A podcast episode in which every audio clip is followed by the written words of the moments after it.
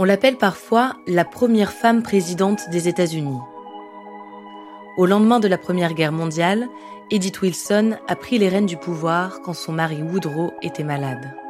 Edith, c'est la sauveuse, la béquille de Woodrow, celle qui l'a arraché du deuil, celle qui a fait vivre ses rêves et ses espoirs quand il n'en avait plus la force.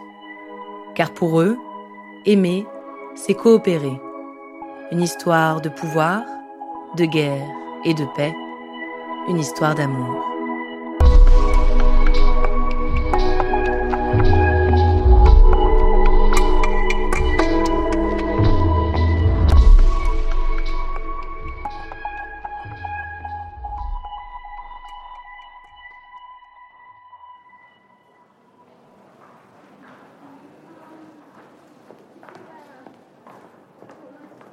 1915, Washington. À la Maison Blanche, le président Woodrow Wilson tombe nez à nez avec une femme en sortant d'un ascenseur. Il s'immobilise, subjugué. Il ne l'a jamais croisée dans ses couloirs. C'est normal, Edith Bollingalt est ici pour la première fois.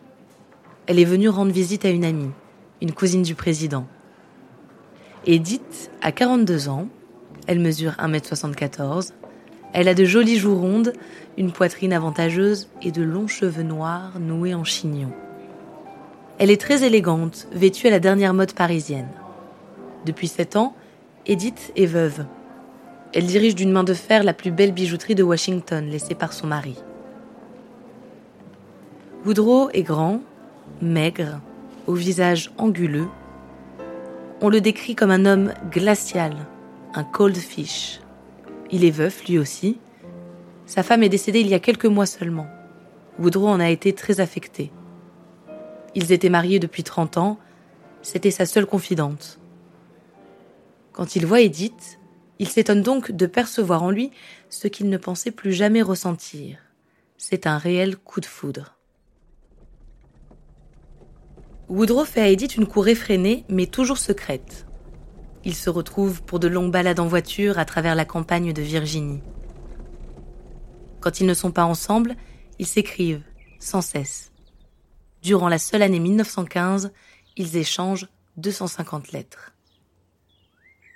Très rapidement, Edith va avoir une influence sur l'exercice du pouvoir. Woodrow sollicite d'abord son avis, il glisse des documents confidentiels dans les enveloppes qu'il lui fait parvenir. Elle écrit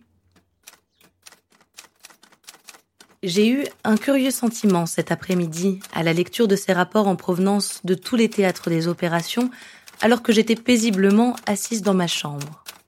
Moi, une inconnue, qui avait toujours vécu dans un monde protégé et en retrait, j'ai à présent entre les mains, l'espace de quelques instants, tous les fils de ce complexe canevas qu'est l'histoire du monde. Edith aime sentir son importance, et Woodrow a besoin d'un soutien. Il se sait malade depuis longtemps, son hypertension lui provoque des hémorragies à l'œil et pourrait s'avérer fatale en touchant d'autres organes. Woodrow et Edith se marient neuf mois après leur rencontre. À la Maison Blanche, Edith exige un secrétariat particulier. Elle accompagne son mari à tous les rendez-vous officiels.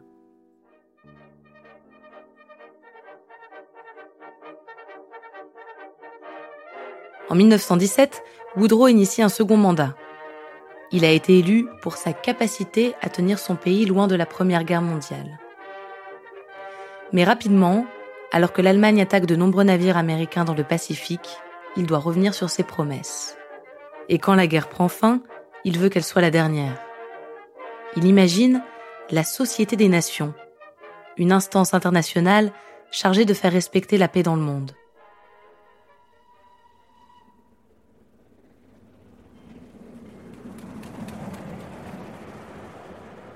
Avec Edith, il parcourt l'Europe, puis les États-Unis, pour faire accepter la SDN aux dirigeants et au peuple. Mais les oppositions sont plus nombreuses que prévu, et l'état de santé de Woodrow se dégrade toujours plus. Il fait une première attaque en voyage, puis une deuxième de retour à la Maison Blanche.